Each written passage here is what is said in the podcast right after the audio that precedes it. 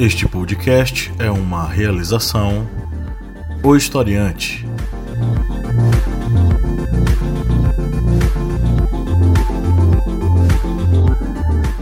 Olá, ouvintes, bem-vindos mais uma vez ao seu podcast sobre as ciências humanas, é o podcast do Historiante. A cada semana com a missão de ajudar você a ampliar os seus horizontes sobre os mais variados assuntos com a ajuda da história, da filosofia, da sociologia. Eu sou o professor Pablo Magalhães e comigo hoje está o senhor Kleber Roberto. E aí, pessoal, beleza? E também o senhor Márcio Fabiano.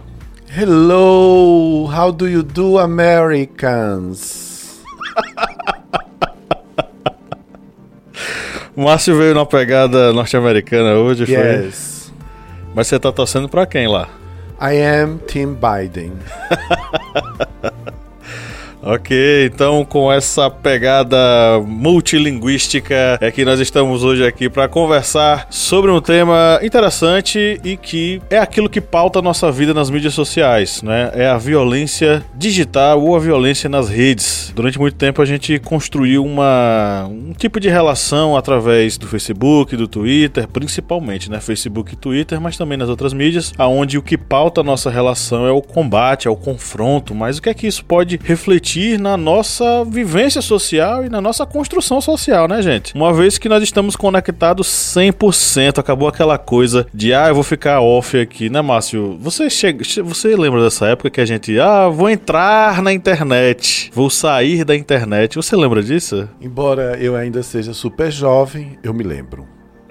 Uma coisa louca, né? Você. E hoje, em comparação com hoje, né? Você fica conectado 100% do seu dia, 24 horas, o tempo inteiro, né? Então, é um mundo diferente que talvez nossos ouvintes, que sejam muito jovens, não saibam o que era o mundo antes da conectividade dos aparelhos é, móveis, né? Mas você, jovem, eu sei que no historiante aqui tem aquela galera que é jovem, que é estudante, que tá, vai prestar vestibular, a gente sabe que tem aquela galera que já é graduando aí nos cursos das humanas, ou seja lá qual for a área, que curte um bom bate-papo sobre as ciências humanas, e tem os nossos colegas professores que também escutam o historiante porque acham bacana, mas também porque querem ter material para passar para os seus alunos. Sejam todos vocês muito bem-vindos e recebam um abraço no coração, porque hoje é só abraço e só amor para vocês, ouvintes, como sempre foi, né? Com todos vocês aqui, né? Love, love, love. All we need is love. É isso aí. Bom, mas antes vamos para os nossos recadinhos. Você sabe que a gente tá aí com uma pesquisa de opinião, né, com os nossos ouvintes. E se você já ouve aqui o historiante há, alguns, há um certo tempo, você sabe que no link da descrição desse episódio e dos outros episódios anteriores, você tem aí uma, um link direto para esse formulário. Para você responder esse formulário, vai custar para você nada e você vai, vai passar, vai gastar um minuto da sua vida preenchendo ele. Mas é interessante porque isso vai fazer com que a gente conheça um pouquinho mais sobre você, sobre suas preferências, sobre aquilo que você gosta aqui no Historiante. Isso vai ajudar a gente a melhorar o conteúdo e fazer uma coisa mais bacana ainda para você. Aproveite que você tá ouvindo a gente já vai respondendo aí. Abra a descrição do episódio, clique no link, tá? Do formulário, preencha e diga aí o que é que você quer, o que é que você gosta. A gente vai ficar muito feliz. Conheça a família Historiante de podcasts, alguns deles estão de férias, mas alguns deles estão na ativa. É o caso do correspondente de guerras, né, Kleber? Isso mesmo, já temos um episódio que já saiu, já tem duas semanas, que é sobre as ofensivas aéreas contra a Alemanha durante a Segunda Guerra Mundial. E estamos terminando a pesquisa para o próximo correspondente de guerras, ó. Já estamos terminando aí. Vamos sair da Europa e vamos para o Teatro do Pacífico, aonde as forças americanas estão enfrentando as forças japonesas por uma pequena ilha,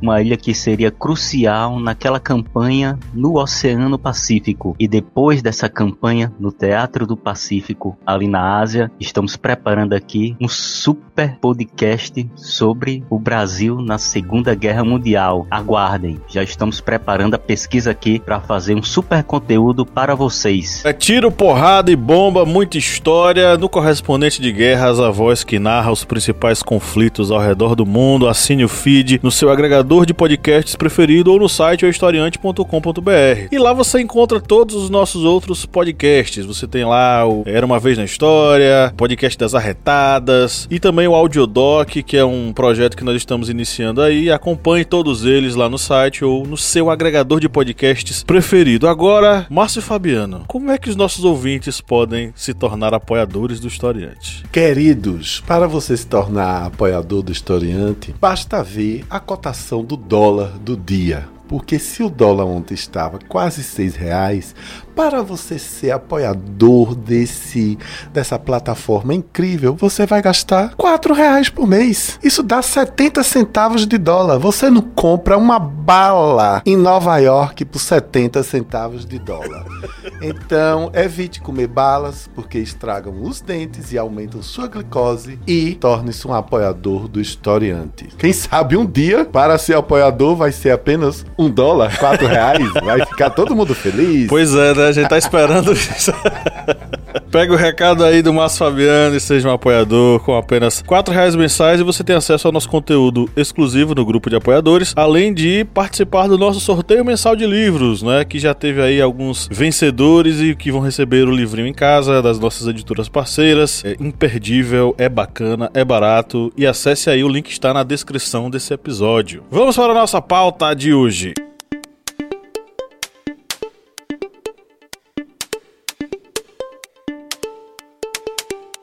Alguém já te mandou uma foto humilhante de um colega de sala e na hora você achou hilária e não viu problema algum em encaminhar a outros amigos para que todos pudessem rir com você? Ou talvez você já tenha visto alguém fazer comentários maldosos no post de um conhecido e decidiu assim também zoar a tal pessoa. Pode parecer que essas coisas não são importantes, mas acredite, diversas pessoas já cometeram suicídio por conta dessa prática. Inclusive, o CGI.br, o Comitê Gestor da Internet no Brasil, afirmou que uma em cada quatro crianças sofre com assédio digital. Aliás, o buraco é mais embaixo. De acordo com alguns estudos realizados pela Universidade de Nottingham e Sheffield, em Londres, 80% dos adultos já foram afetados no trabalho. Isso quer dizer que, apesar de ser algo mais comum entre crianças e adolescentes, pode acontecer com qualquer pessoa em qualquer momento da vida e geralmente quem faz isso quando adulto é porque fazia quando estava na escola. Este assunto, inclusive, engloba um problema ainda maior ligado às relações violentas por meio das mídias sociais. Além do assédio e do bullying praticado também convivemos com um contexto de comunicação violenta através de posts e comentários seja no Twitter, Facebook, Instagram ou outro site de compartilhamento na rede. Qualquer pessoa que tenha um mínimo contato com sites e redes sociais deve conhecer episódios de racismo, homofobia, machismo e outras demonstrações de intolerância nesses espaços. A violência online é cada vez mais uma pauta de saúde pública. Vivemos numa dimensão em que realidade e virtualidade se confundem. Dormimos e acordamos plugados numa atmosfera de contato imediato. O fascínio pelo encontro a qualquer minuto nos coloca frente ao que Freud chamava de onipotência de pensamento. Eu quero, eu posso. Isso parece o discurso de uma criança que tem a fantasia egocêntrica de que ela e o mundo fazem um. Assim, as interações das redes em muito são baseadas nesse fascínio, nessa satisfação do desejo do agora e, claro, no embate entre o eu e o outro. O outro que é a representação do que eu não gosto, é o alvo dos meus ataques, cada vez mais violentos. As discussões públicas invadem os chats privados e aí o inferno é o limite. Claro que não é que a internet, as mídias e a conectividade sejam vilãs e provoquem no ser humano humano seus instintos mais primitivos. Elas simplesmente aproximam. E o que acontece quando nos aproximamos de tantas pessoas que em outras circunstâncias sequer conheceríamos ou encontraríamos com uma frequência bem menor? Essa aproximação é um ponto chave para entendermos esse processo. Nos últimos anos vimos crescer os debates sobre comunicação não violenta nas redes, e isso é fundamental para começarmos a pensar em estratégias para combater os discursos de ódio e as práticas violentas. A empatia é o sentimento chave que é ressaltado por aqueles que defendem posicionamento de acolhimento nas redes. Mas como disseminar uma ideia como essa num contexto em que odiar virou sinônimo de ter personalidade? Seria possível combater a violência com a não violência?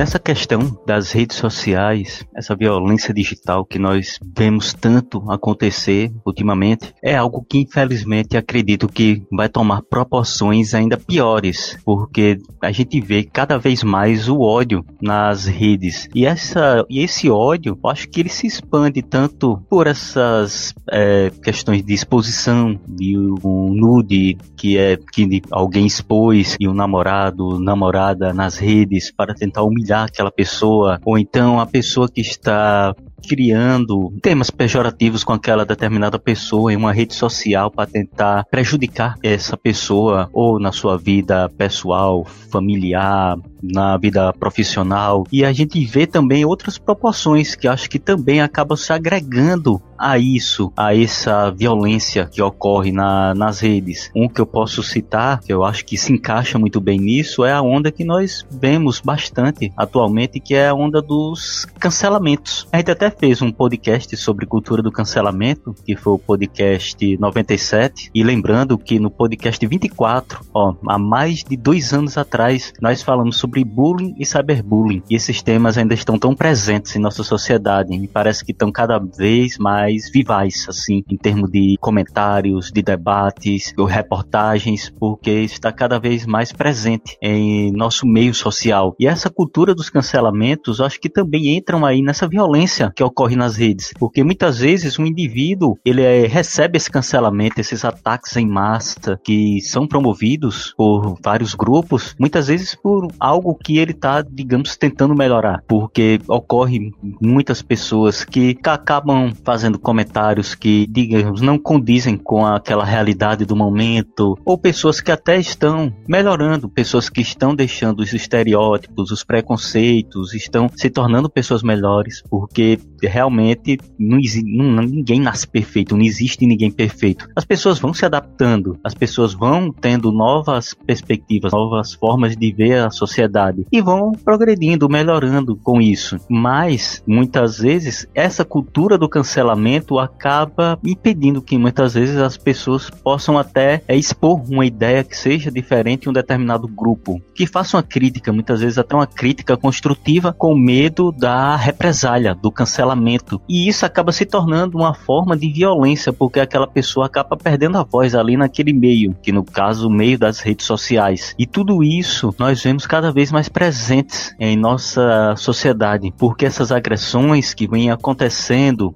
no meio digital, elas acabam se tornando cada vez mais corriqueiras, rotineiras. Muitas vezes, uma reportagem, um artigo, algo que venha falar sobre uma violência que ocorreu com uma determinada pessoa nas redes sociais, por exemplo, já é superada dias depois com outra pessoa que também sofreu ataques, que sofreu violência nas redes, porque é algo que acaba se tornando muito constante. E algumas pessoas até dizem: "Ah, ocorreu a violência na internet, você desliga o, a sua internet e vai viver a vida". Mas só que muitas pessoas, principalmente os jovens, não conseguem se desconectar em nenhum momento das, da internet, das redes sociais, dos sites de, de jogos, de vídeos. Ele está preso ali e não consegue desconectar. E muitas vezes, quando sofre um ataque desse, redes de, de jogos mesmo, que fazem transmissão de jogos, são um espaço aberto para esse tipo de violência, de ataques. Você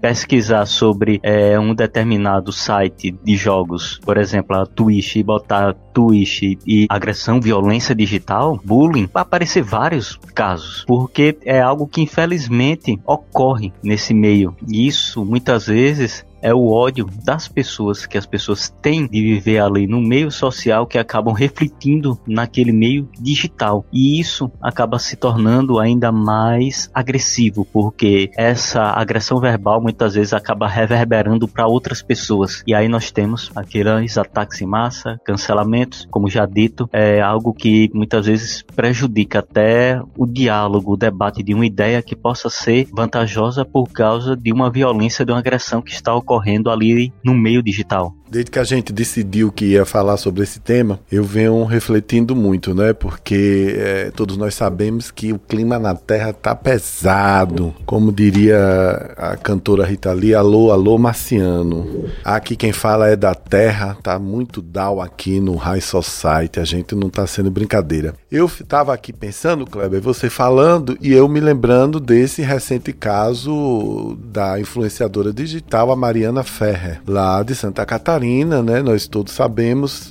tem sido bastante noticiado que o agressor, o estuprador dela, se livrou de ser punido pela justiça e houve um vazamento das imagens do testemunho dela e nós, é um negócio horroroso, né? Quer dizer, um juiz, um promotor, o advogado foi as asqueroso, asqueroso. Eu, eu, eu, eu, pensei muito, eu disse, eu clico no clico, eu disse, não, eu preciso ver isso porque eu preciso entender. Agora, eu queria dividir minha fala no seguinte. Primeiro, sobre o mundo digital. Não tem volta. Acabou, se esqueça. Você que é jovem, você que tem até 25, 30 anos, você sabe que não tem volta. Nós que temos 30 anos mais, não adianta. O mundo digital, digitalizado, não importa com que é, ferramentas, 5G, internet das coisas, esse é um mundo sem volta. Talvez nós aqui no Brasil, na América Latina, vamos ficar na rabeira, mas é um mundo que onde as nossas expressões de fé, nossos estilos de vida, onde nós vamos no atuar, vai ser no mundo digital. E é óbvio que quando você é, você vai para o mundo digital, você leva exatamente o que você é. Essa questão de você disfarçar a sua personalidade é, achando que você vai ter uma vida online e outra offline é uma coisa que mais cedo ou mais tarde vai cair por terra. Ninguém consegue, como é que se diz, criar uma persona e mantê-la a vida toda no mundo digital. Isso já está provado que uma hora você xinga, uma hora você diz uma palavra preconceituosa, uma hora você descamba, uma hora você torra a paciência dos outros, uma hora você perde a sua paciência e você revela exatamente quem é. Porque eu não deixo, eu, Márcio, professor Márcio, eu não deixo de ser contador de piada e de fazer piadas porque eu estou na internet. Eu, pelo menos é o que eu, o que eu procuro ser. Agora, evidentemente, eu tenho minhas regras pessoais de modo que eu construa uma persona o mais parecido comigo e que não esteja afastado do que realmente eu sou. Por que, é que eu estou falando isso e agora eu quero voltar a Mariana Ferrer? Por quê? Aquele advogado grosseiro, vulgar, ele é vulgar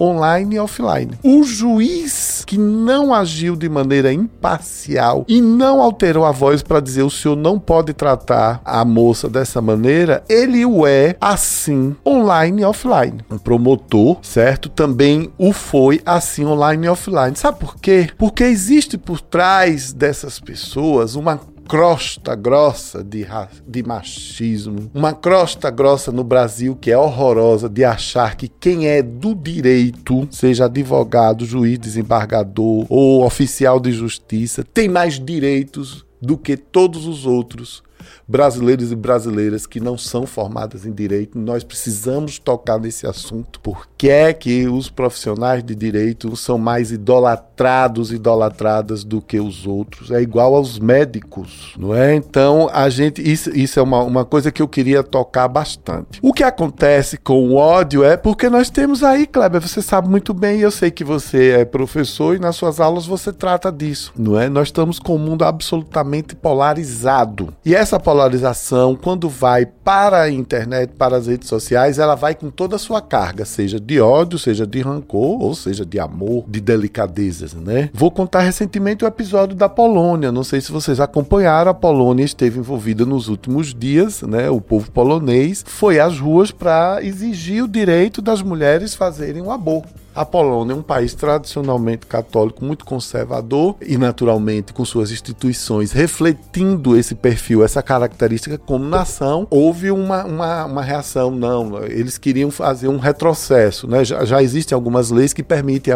às mulheres polonesas o direito ao aborto em determinados casos, como é aqui no, no Brasil também. Eu acabei de ler hoje dizendo que eles voltaram atrás. A pressão funcionou. Como eu acho que a pressão está funcionando já na questão da da, do caso da Mariana Ferrer, o Senado já decidiu que o juiz precisa ser ouvido, né, que precisa levar esse caso para o Conselho Nacional de Justiça. Volta a falar novamente de mundo polarizado. Nós estamos no mundo ou que você ou você é Flamengo ou você é Vasco, ou você é Bahia ou você é Vitória, ou você é Santa Cruz ou você é Náutico, ou você é Caetano Veloso ou você é Leandro e Leonardo. A gente tá assim. O outro olha para mim diferente, ele já não presta porque nós não, porque ele não é igual a mim. Claro que ele não é igual a mim. Ninguém é igual a, a ninguém. Algumas pessoas tendem até a imitar outras, imitar seus ídolos, imitar seus seus seus mestres de coaching, imitar seus seus gurus e tudo mais, mas no, o mundo está cada vez mais dividido em nichos, cada vez mais diferente e ninguém está querendo se sentar para ouvir o que o outro tem. E quando o outro diz alguma coisa que nos desagrada, ele já é motivo do nosso rancor,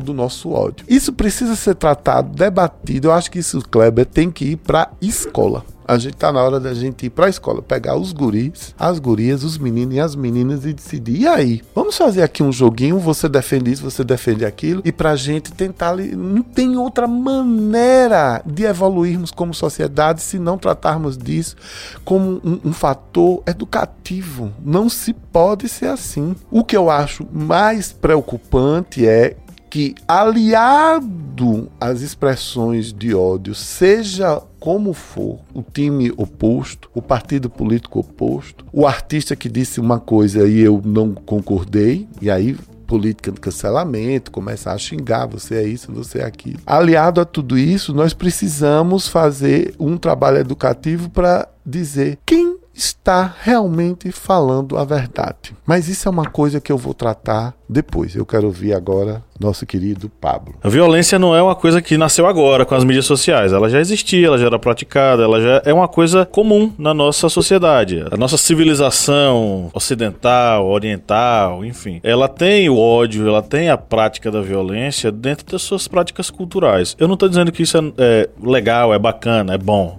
Não é nada disso. O que eu quero dizer é que a violência, ela já existia, ela já era praticada, porém, com a aproximação que a conectividade permite e as relações dos mundos, no mundo digital permitem, a gente tem mais contato com as pessoas, a gente encontra mais com essas pessoas, coisa que alguns anos atrás, algumas décadas atrás, isso não era tão comum. E aí a gente vai ter transposta aí ou praticada também no espaço digital aquilo que nós praticamos no espaço físico, né? Então, o físico e o digital, eles não são coisas diferentes, distintas. Eu acho que a gente já conversou aqui sobre esse assunto, mas eu geralmente peço para os meus alunos pensar sobre o seguinte: não faça façam a divisão do mundo entre o mundo virtual e o mundo real. Não é essa a divisão que a gente tem que fazer, não é essa a relação que a gente tem que enxergar. A gente tem que enxergar o seguinte: existe um mundo físico e um mundo digital. E ambos são reais. Não existe nenhum deles que seja virtual, porque o virtual é o quase real. É, o senso comum utiliza essa coisa da, do mundo virtual e tal, mas eu geralmente digo, ó, não, não considere ser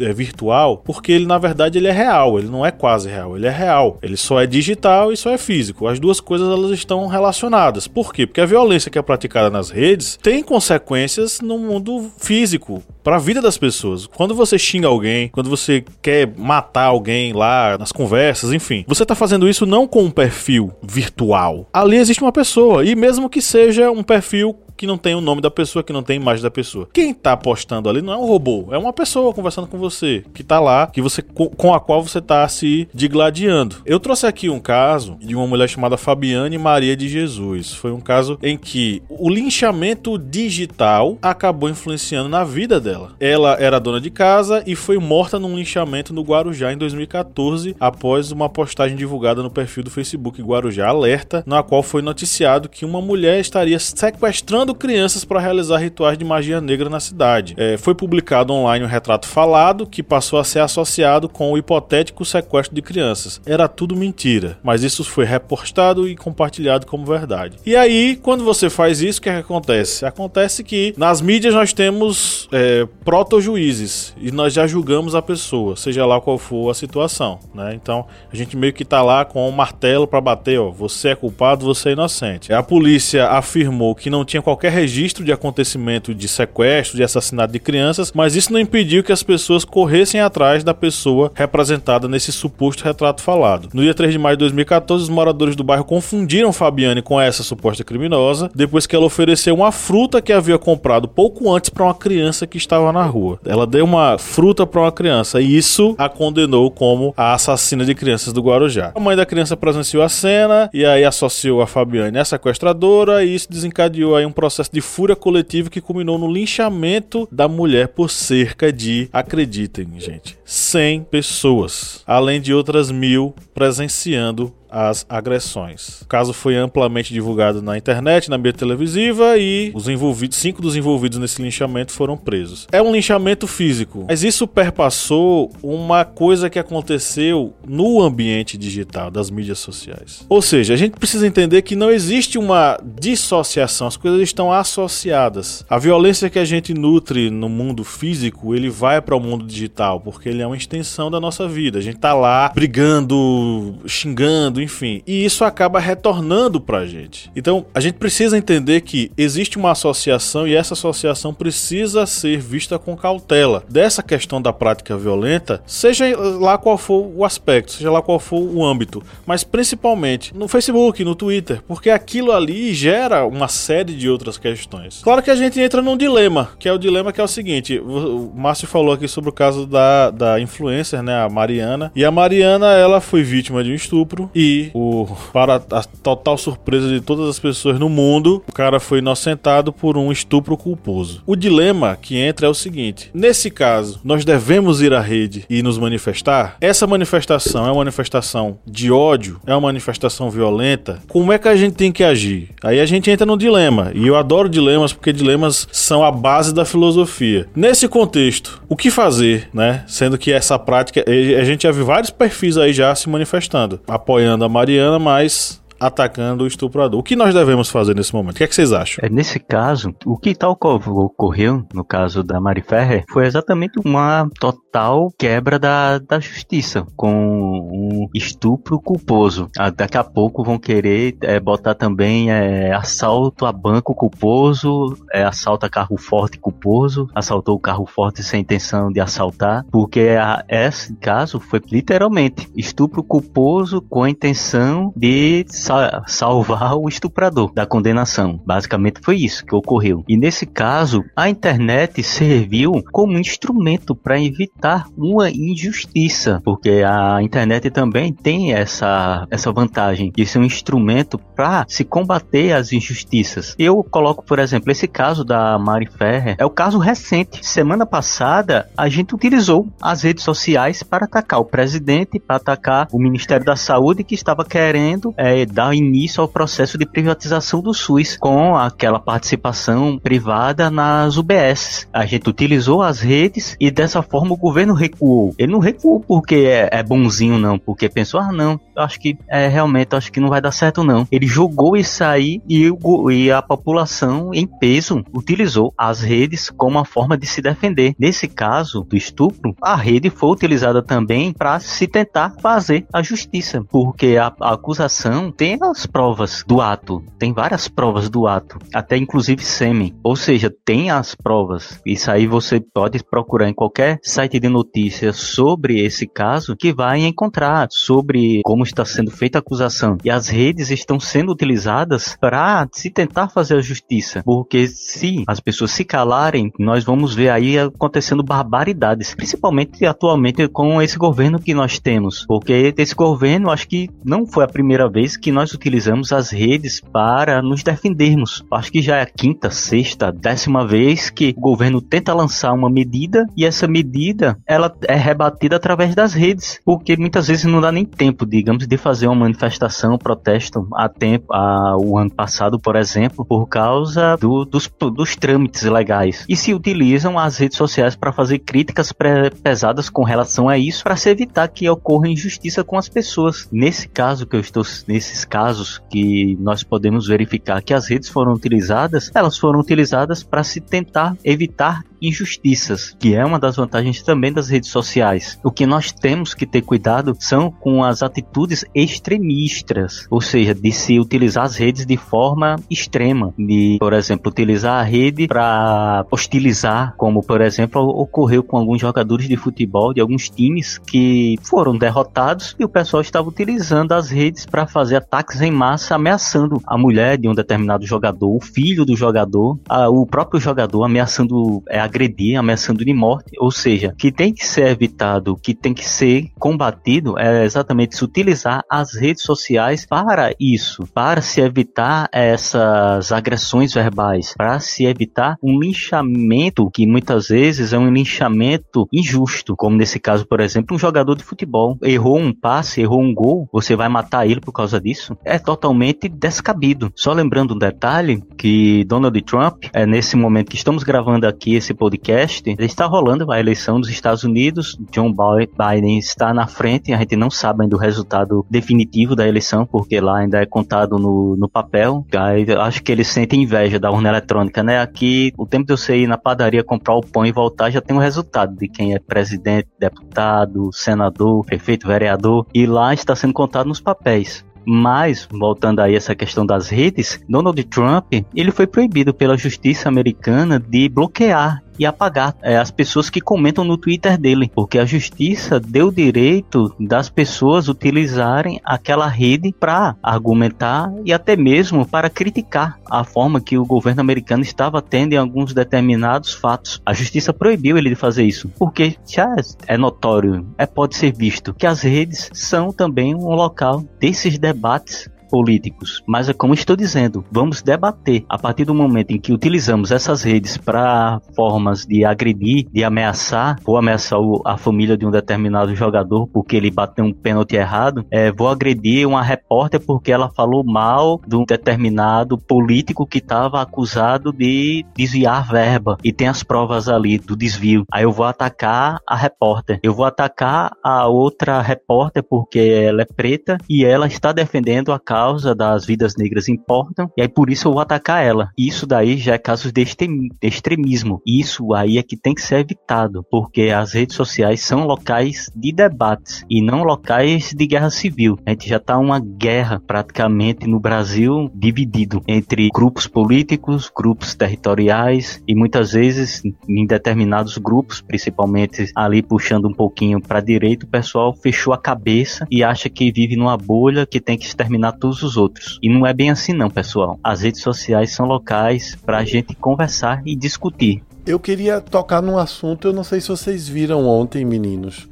É uma, o jornal hoje falando a respeito do caso Mariana Ferrer e tocou num assunto que arregalou meus olhos, que é o seguinte: não está nos autos o termo é, estupro culposo. Esse termo foi criado pelo The Intercept Brasil. Vocês estão sabendo disso, né? E aí me ocorreu o seguinte: eu acabei reproduzindo isso porque eu fiquei com muita raiva, não posso mentir aqui no episódio. Eu sou tio de quatro sobrinhas, eu tenho três irmãs mulheres, eu, eu, venho de uma família dominada por mulheres, então eu fui criado num ambiente feminino e de muito respeito às mulheres, né? Embora algumas pessoas da minha família sofreram aqui e ali uma outra atitude machista de seus companheiros, mas graças a Deus nenhuma agressão, nenhum feminicídio, nada disso. Mas eu fiquei pensando, Kleber e Pablo, o seguinte: eu não achei legal a atitude do Intercept em não esclarecer logo de primeira que o termo estupro culposo foi criado por eles. Fico, ficamos todos nós, eu inclusive faço essa minha meia-culpa aqui nesse podcast, depois vou fazer nas minhas redes sociais. Ficamos todos nós reproduzindo. Não existe estupro culposo, não existe, porque não existe mesmo. Mas me incomodou o fato de uma fonte que eu gosto muito, eu, eu leio o Intercept, eu apoio o Intercept não ter esclarecido isso de começo. Foi como se ele tivesse colocado uma casca de banana para a gente entrar logo na emoção da raiva, do ódio contra o, o, o estuprador. E isso eu não achei legal. Eu acho que a verdade tem que prevalecer sempre, e a verdade está muito clara nas palavras, não só do advogado, não só do juiz, não só do promotor, nas atitudes. A verdade está claríssima. Aquilo é nojento de se ver. A Mariana Ferrer, como qualquer moça de 21 anos, certo? Já, já é de maior, tem o direito de, nas suas redes sociais, postar suas fotos sensuais de biquinho, do, de biquinho, de dedinho, do jeito que ela bem quiser. Quem tem que ter o controle sobre sua vida é ela. Isso não dá a nenhum macho, a nenhum homem o direito de dizer se ela está postando daquele jeito, eu vou chegar lá e vou forçar é, uma relação sexual com ela. Isso não existe. Relação sexual é consentimento mútuo. Eu te desejo, você me deseja, a gente tá na balada, a gente tá feliz, a gente tá bebendo, a gente quer. Você quer, eu quero. Então vamos. Vamos os dois e vamos ser felizes, porque o mundo já tá carregado demais. Então era isso que eu queria trazer, gente, bom senso investigue as porque, fontes. Porque aí acaba que ele vai, ele vai provocar justamente essa coisa do ódio, né? O próprio Intercept. Eu só para deixar claro para depois quem estiver ouvindo e achar que eu tô defendendo o cara, eu não estou defendendo absolutamente. nós. Eu tô levantando essa questão. Será que o ódio ele também não foi instigado nesse sentido? Será que nós não estamos também alimentando o discurso de ódio através dessa dessa, é, enfim, dessa manifestação? Mas claro, a, a própria, a própria reação, Márcio, que você teve, que todos nós tivemos, foi de raiva mesmo. Claro. Porque quem assiste aquele vídeo ali fica revoltado. O vídeo por si só. Não precisava nem a gente, a gente ter ouvido falar desse. do, do homicídio. É, do estupro culposo. O vídeo por si só já levanta na gente uma sensação de nojo, de asco, porque o caba. O, o, o advogado do cara, ele é um cara extremamente deselegante, é, vulgar, é vulgar, é rasteiro, rasteiro. E, enfim, é uma coisa louca. Não, mas é, é isso, Pablo. Você fez um recorte para bem interessante. Então nós temos que ter muito cuidado com o que postamos. Gente, deixa eu te falar, eu não estou aqui numa postura professoral, não. Eu estou numa postura de de brodagem, né? Como a gente diz aqui no Nordeste. Eu sou brother de vocês é, seguidores e seguidoras, apoiadores e apoiadoras do historiante, tá? Eu tô na mesma vibe, eu tô na, no mesmo naipe de vocês. Eu tô aprendendo. Eu, eu precisava dizer isso porque desde ontem eu tô. Amanhã eu vou dizer isso com os meninos. Amanhã eu vou falar sobre isso. Eu, eu, a gente precisa lutar pela verdade. E a verdade está dita, no caso Mariana Fer, da completa é, é, maneira vulgar, rasteira, machista, horrorosa. Eu fiquei comovido com ela chorando. Ela diz: Excelentíssimo, eu estou pedindo respeito. O juiz não teve a decência de bater na mesa e dizer: Fulano de tal, advogado Gastão Rosa, o senhor não pode tratar a acusada desse jeito, a acusada, a, a, a declarante, né? Nem sei qual, qual é o termo que se dá aquela aquela moça, não é? E uma outra coisa para se pensar, que a gente sempre está trazendo isso de vez em quando aqui no historiante, né? A força do dinheiro. A grana que destrói e ergue coisas belas, como diz Caetano na belíssima canção Sampa. Se você não conhece, coloca aí depois aí no seu é, na sua plataforma de música preferida e ouça, né? A força da grana que destrói e ergue coisas belas. A menina, é, isso aconteceu no Café de la Musique.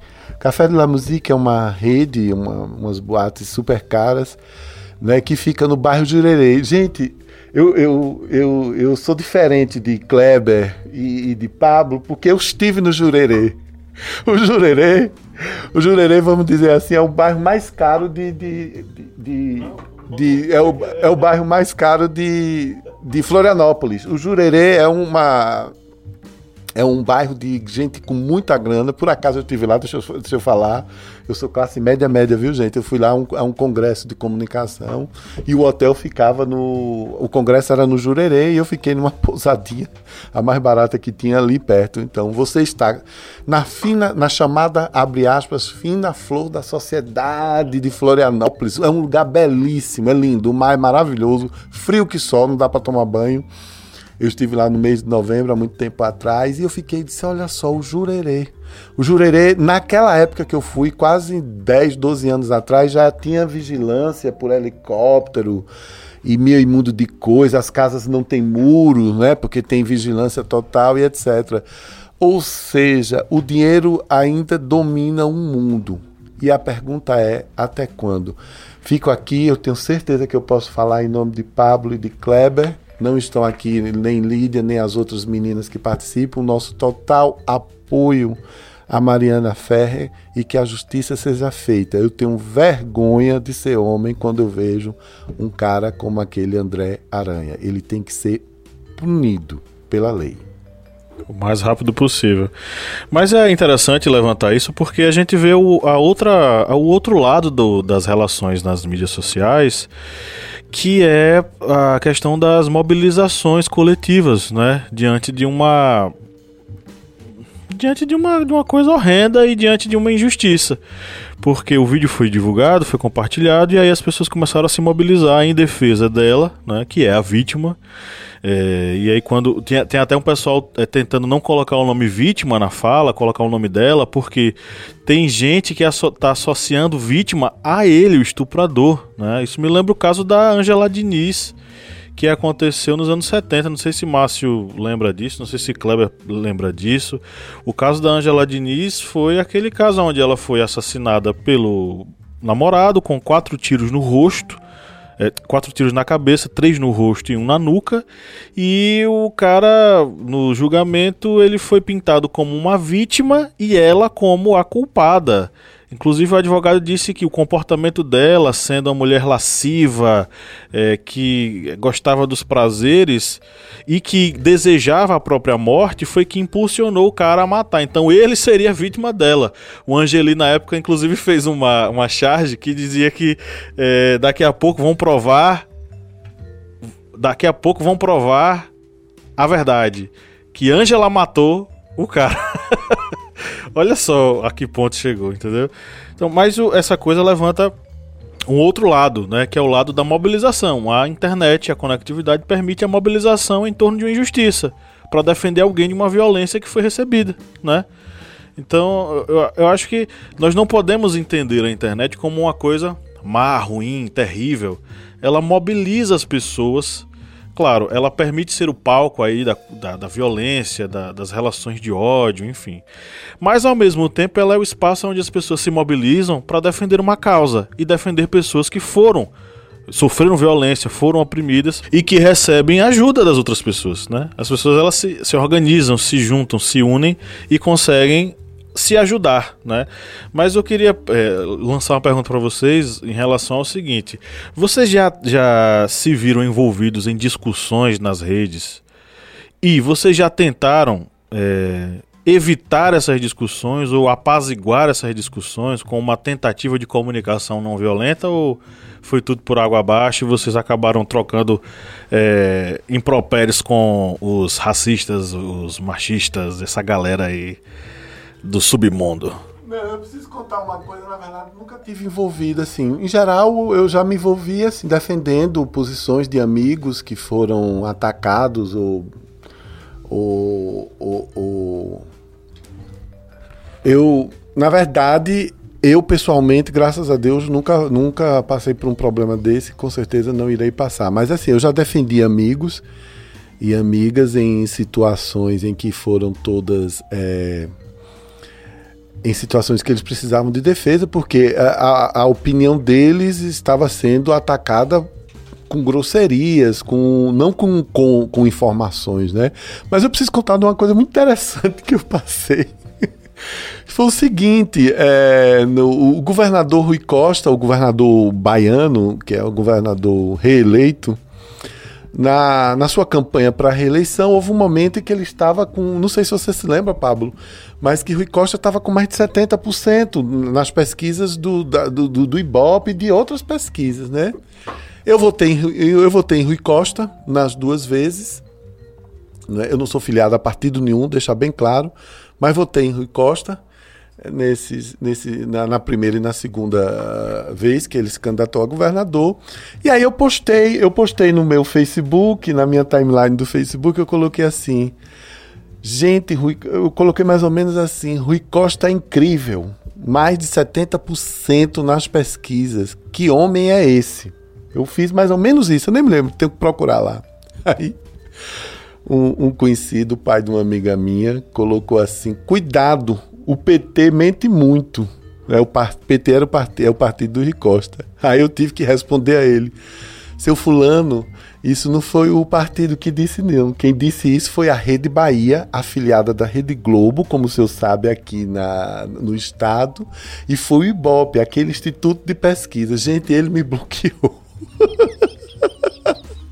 Ele me bloqueou. Pablo disse que está trabalhando a comunicação não violenta. Eu acho que eu vou trabalhar a comunicação bem humorada. Cara, cara, procura saber a informação direito, né? Então é, é nesse sentido. Agora, eu, eu, já que bom que você fez essa pergunta, que eu vou falar uma coisa para vocês. Eu tenho pensado duas, três vezes antes de postar qualquer coisa. Bem, só lembrando aqui daquele, voltando um pouquinho do caso da Mariana Ferrer, que aqui segundo a reportagem aqui que está constando na jovempan.com.br, que é um trecho da revista Mary Claire, Mary Claire, nosso nosso aristocrata aqui é que sabe bem o francês. Marie né?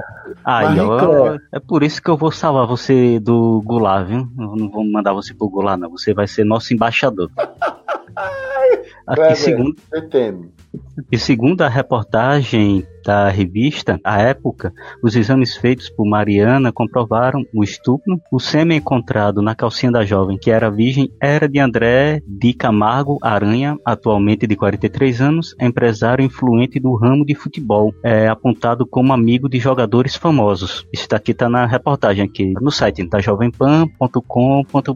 Só para lembrar que esse caso, ele, esse rapaz ele tem que ser punido o quanto antes, porque isso aí pode dar brecha para nós vermos aí ainda mais as violências contra as mulheres. E ele tem que ser punido porque atualmente nós já vivemos um período tão nebuloso, tão complicado para as mulheres. E quando vemos casos assim, a gente não vê as punições necessárias, vai ficar soando novamente aquele ar de impunidade. E toda vez que esse ar nebuloso de impunidade começa a rondar pela sociedade, a gente infelizmente vê aquelas ondas de crimes se repetindo. E esses crimes sexuais de violências contra as mulheres, infelizmente, já são algo que estão presentes em nossa sociedade e eles têm que ser combatidos o quanto antes e de forma exemplar. Se vocês até quiserem visitar o podcast das Arretadas, que tem episódios que elas acabam abordando também fatos assim sobre essa questão da violência contra as mulheres. E voltando aí só sobre a questão das de tretas na internet, eu já me envolvi em, em, várias, já perdi a conta já. Chegar em página de bolsonarista, eles estão lá budejando alguma coisa, eu vou lá, comento é assim, assim, assim, eles ficam lá. É, não é assim, tal reportagem comenta desse jeito, tal autor começa desse jeito, aí eles ficam com raiva, começam a mugir, mu, mu, mu, mu, aí eu só fico rindo e deixo lá. Mas é, não é agredindo eles verbalmente não, porque tem até um influência também que fica agredindo verbalmente, é, esse, esse pessoal da, da extrema-direita aqui do Brasil. Acho que isso aí é totalmente desnecessário. Né? Não leva a diálogo nenhum. Eu vou, boto comentário, ó. Artigo de jornal tal não fala isso, fala isso. Livro tal fala isso, não fala isso não. Aí eles ficam com raiva, né? Aí eles começam a reclamar. E eu deixo, deixo lá. Eles ficarem com, com raivinha, mugindo. Mas assim, em termos de entrar para agredir, xingar, reclamar, não, não. Eu não tenho tempo para isso não, para ficar dessa forma não. E ainda bem, até hoje eu nunca vi vi meu, um amigo meu também se envolvendo dessa forma assim, de estar tá numa rede social e pedir, vem aqui me auxiliar aqui nesse ataque, ou tô sendo aqui agredido verbalmente por alguém, vem aqui fazer um comentário para me ajudar. Eu nunca tive que fazer isso não, ainda bem. Mas em termos de entrar em redes de extrema direita falando besteira e postar lá algo que seja relevante, isso eu faço. Se o pessoal vai xingar, ficar lá mugindo, aí é problema deles. Não posso fazer nada. Se um ou outro olhar e dizer, achar interessante, achar interessante aquilo ali, for atrás de um autor realmente crítico, de verdade, se algum deles achar interessante e vierem comentar, tal, debater, beleza, ótimo. Eu posso estar levando para o lado vermelho da força. Mas, se quiserem ficar xingando, beleza, fiz minha parte. Eu queria falar aqui sobre uma citação do Manuel Castells no livro A Galáxia da Internet. É sobre a questão da, das utilizações das redes sociais e como isso contribui para a criação do individualismo e o individualismo sendo a base do discurso do ódio. O Manuel Castells diz o seguinte: o papel mais importante da internet na estruturação de relações sociais é sua contribuição para o novo padrão de sociabilidade baseado no individualismo. Cada vez mais as pessoas estão organizadas não simplesmente em redes sociais, mas em redes mediadas por computador.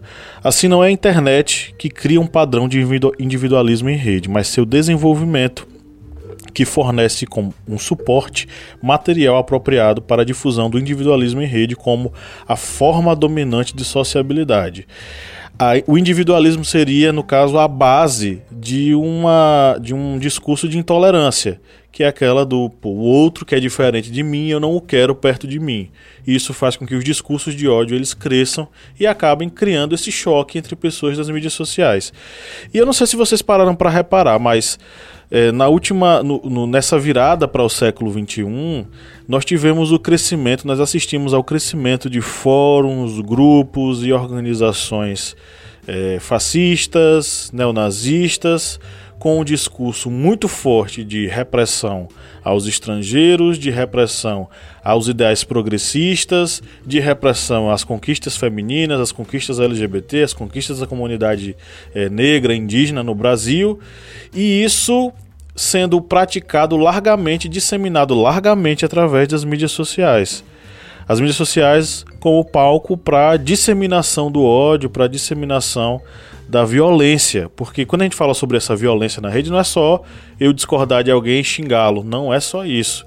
É também o acirramento entre pessoas que pensam com cabeças completamente diferentes e também o acirramento de pensamentos completamente extremistas, extremistas é, sob uma, um, um véu, um leve véu de legitimação, que é aquela ideia do da liberdade de expressão. Poxa, eu tô aqui pedindo intervenção militar no meu Twitter porque eu tenho liberdade de expressão.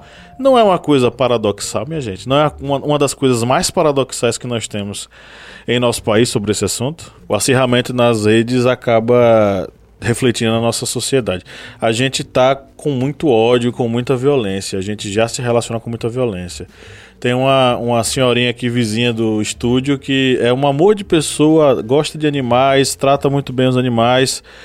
Mas quando em algum momento alguém falou de Bolsonaro, menina, a mulher virou o bicho e quase mandou tomar naquele lugar que você sabe onde é. Sabe? A gente tá com os ânimos acirrados e tem gente capitalizando esse ódio e essa violência. Capitalizando ao nível de é, transformar isso num poder político, poder econômico e poder social.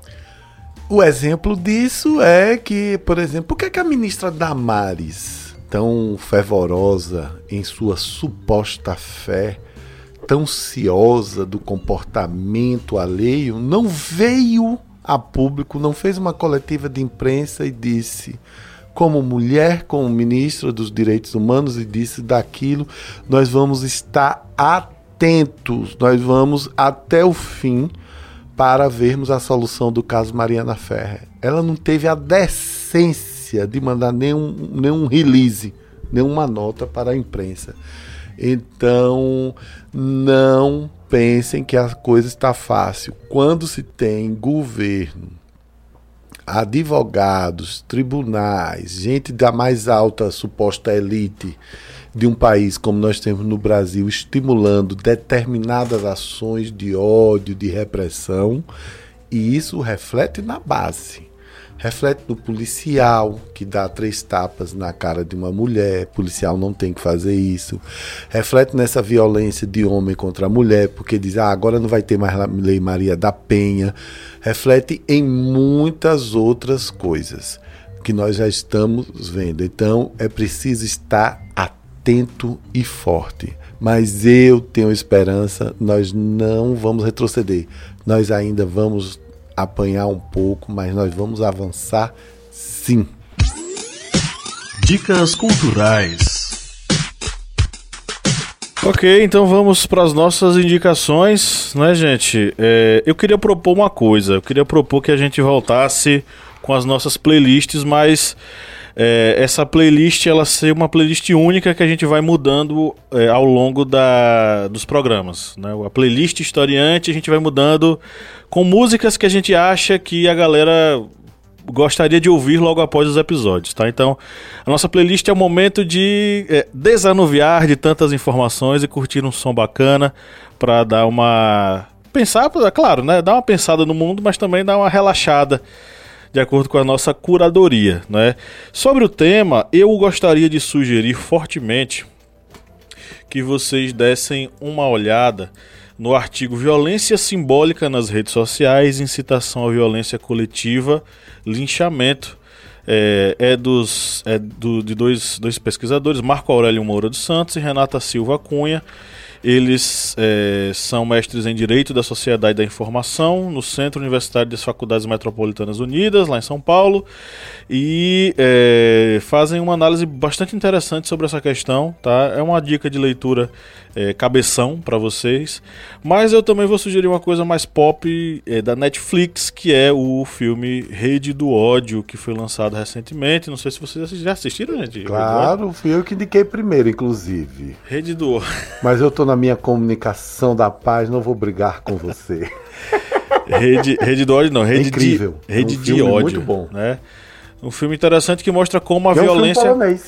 Isso, eu achei muito interessante. Achei a língua bastante diferente, né? Eu pensei que fosse russo, mas depois eu fui é, me é um tocar. Filme polonês.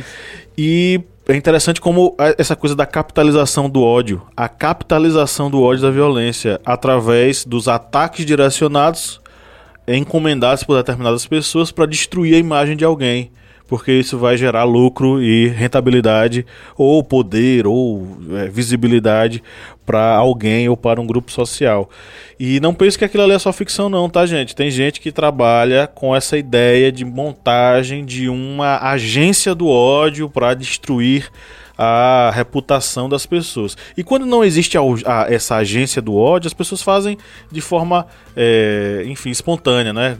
Grupos, milícias virtuais aí que acabam é, destruindo a reputação de alguém através de postagens ou que fazem lixamentos virtuais dessas pessoas, né? A gente já fez programa sobre isso, eu não vou me estender muito sobre esse assunto. E aí, galera, o que é que vocês têm para sugerir? Bom, como você já indicou rede de ódio, eu sabia que você ia fazer isso comigo, não é? Mas mesmo assim eu te perdoo. Eu, eu vou indicar um filme que eu vi ontem, que embora é, embora, eu vou indicar um filme que eu vi ontem, que embora seja é, ambientado no final dos anos 60, é uma história verdadeira e é uma história de como o radicalismo pode é, interferir na, na, na, justiça. O filme se chama O Sete de Chicago. É um, uma, uma história bem interessante que foi um episódio que ocorreu na cidade de Chicago, nos Estados Unidos, no final dos anos 60, onde sete homens foram indicados por formação de quadrilha, mas na verdade era uma tentativa do governo americano da época de impedir que eles levassem adiante a ideia, as ideias pacifistas, porque em 1968 69 a guerra do Vietnã estava acabando com a vida de muitos jovens americanos.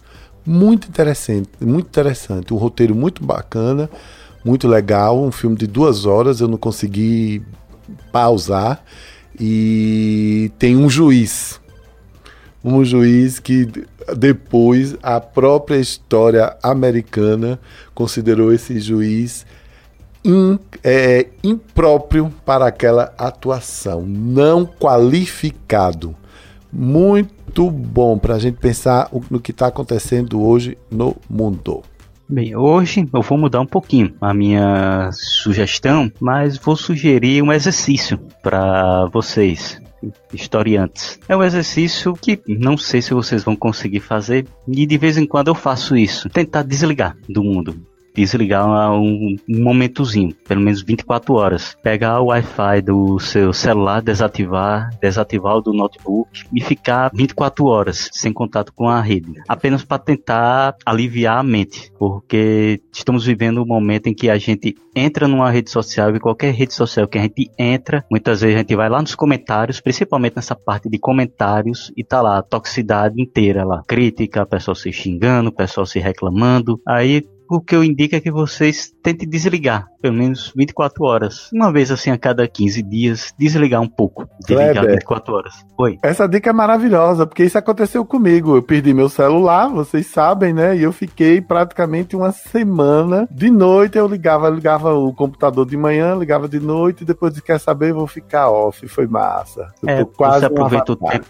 aproveita o tempo pra ler um livro, ler uma revista. Menino, é... fiz tanta coisa, foi tão bom. É, você. Com o WhatsApp. Você percebe que muitas vezes você está preso ali, muitas vezes até um ambiente tóxico. Mas tentem pelo menos uma vez a cada 15 dias dar essa trégua, dar essas férias para sua internet. Alright, adorei. Peguem a dica aí do senhor Kleber desconectado. Isso. Bom, que música vocês querem sugerir para essa galera? Eu vou sugerir aqui na nossa playlist historiante a, a duas músicas do Belchior. Belchior aí que agora é o queridinho da galera cult. O pessoal tá redescobrindo o Belchior, né? É, eu queria sugerir para a nossa playlist Sujeito de Sorte, que eu acho massa, né? Tenho sangrado demais, tenho chorado pra cachorro. Ano passado eu morri, mas esse ano eu não morro. E Divina Comédia Humana, que é um clássico dele, muito bonito.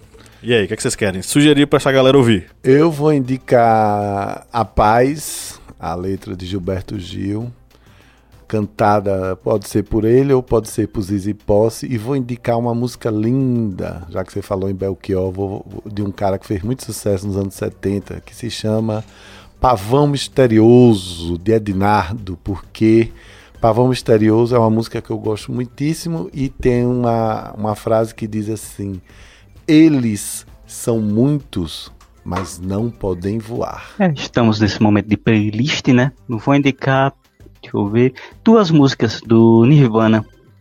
É, vou indicar Come As You Are. Come as you are, as you know. Eu tô tão cantante, tá vendo? Uma semana sem WhatsApp já tô cantando. Diga a música que eu canto pra você, meu querido trotiquista. Márcio, qual é a música? Come as you are, as you know. Essa música é sensacional, Kleber. É, sua voz, acho que eu não viraria a cadeira pra você, infelizmente. Oh, querido, eu também não viraria para minha cadeira para um comunista. ninguém vira cadeira para ninguém.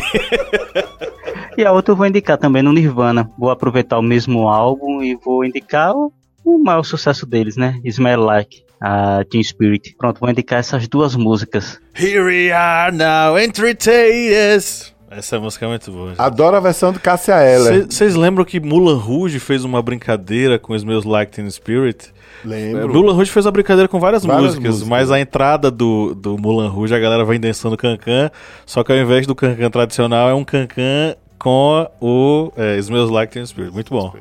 Bota a versão de Caça Ela, que é uma delícia. Aí você que tá nos ouvindo também vai ter outras coisinhas lá que vão ser surpresa, que a gente não vai falar, mas que são músicas aproximadas com essas que a gente é, indicou aqui, tá? Então é isso, galera. Chegamos ao final de mais uma gravação. É um prazer, olha só que prazer massa estar aqui falando com vocês. A gente adora esse nosso papo semanal sobre vários assuntos aí das atualidades. É, e eu queria mandar um abraço nessa comunicação não violenta para todos esses ouvintes que nos acompanham há tanto tempo. E que seja lá qual for aí seu interesse em ouvir o historiante, se é para estudar, se é para se informar, se é para ter material para os alunos, se você é estudante, se você é professor, se você está na universidade ou se você está na escola. Seja muito bem-vindo aqui ao seu lugar e a gente fica com um prazer muito grande recebê-los e recebê-las. E nós ficamos por aqui, vamos dar um no, tchau no 3, 1, 2, 3. Tchau. Tchau. Tchau.